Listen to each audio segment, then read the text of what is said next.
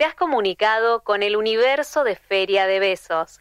Este dispositivo radiofónico pone la poesía urgente de nuestra Tierra al alcance del espacio cósmico. Deje su señal después del beso.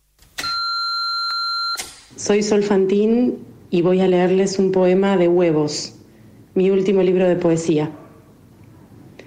Extraviarse. Y dejé de saber a dónde iba. La verdad fue la muerte de los huevos retenidos en la sombra de mi útero lo que rompió mi brújula. Y dejé poco a poco de saber a dónde iba.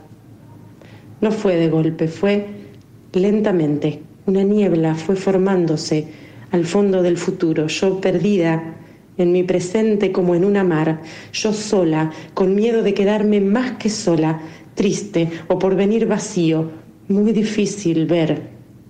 Lo táctil va imponiéndose.